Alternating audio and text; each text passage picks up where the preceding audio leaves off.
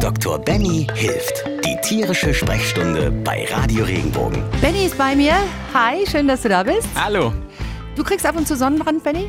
Ach, schon meist auf der Nase und an den Ohren. Weißt du, was ich mir überlegt habe? Wie ist denn das eigentlich bei Hund, Katze, Maus und Co? Auch Hunde und Katzen können Sonnenbrand bekommen. Allerdings hängt es so ein bisschen davon ab, wie stark sie behaart sind und natürlich auch die Stellen. Ich habe mir das nur neulich so gedacht. Da lag mein Kater in der Sonne und er hat dann auch so unter den Ärmchen, gibt so Stellen, da ist so ein bisschen weniger Fell. Richtig. Und da dachte ich, da kann ich Haut sehen. Hum- Hilfe.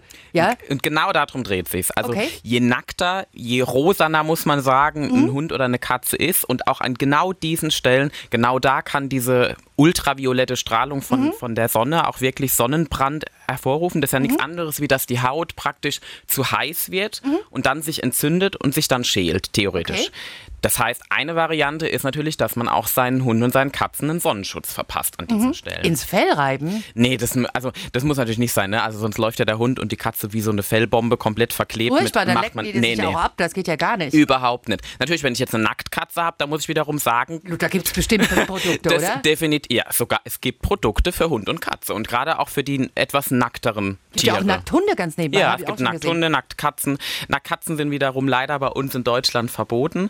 Ähm, allerdings, wenn man sowas hat, ähm, ist es so, dass man natürlich trotzdem darauf achten muss, dass man da einen guten Sonnenschutz erwirkt. Gerade wenn die mal draußen auf der Terrasse rumspringt. Mhm. Ja, ja, ne? klar. Aber so prinzipiell, so gerade jetzt, so, sagen wir mal, so einem Durchschnittshund, so einem Golden Retriever, Ja. wenn man die mal anschaut, wo sind da so die nackten Stellen? Meistens ist das oberhalb auf der Nase, direkt über diesem dicken, braunen, feuchten Böppel. Da Mhm. Ist geht so. dann so ein bisschen Fell raus. so.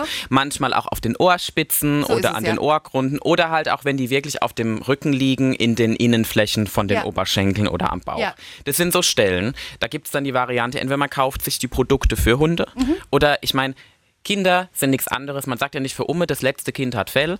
Man kriegt gute Sonnenschutzprodukte auch für Babys und wenn man die einsetzt und man diesen Stellen, nur dünn, nur dünn, nicht in großen Mengen, weil die sich das ja auch abschlabbern. Aber dann hat man ganz schnell und gut einen sicheren Schutz, dass da nicht was passieren sollte. Meine letzten vier Kinder haben Fell. Siehste? Wenn dir der Podcast gefallen hat, bewerte ihn bitte auf iTunes und schreib vielleicht einen Kommentar. Das hilft uns sichtbarer zu sein und den Podcast bekannter zu machen. Dankeschön.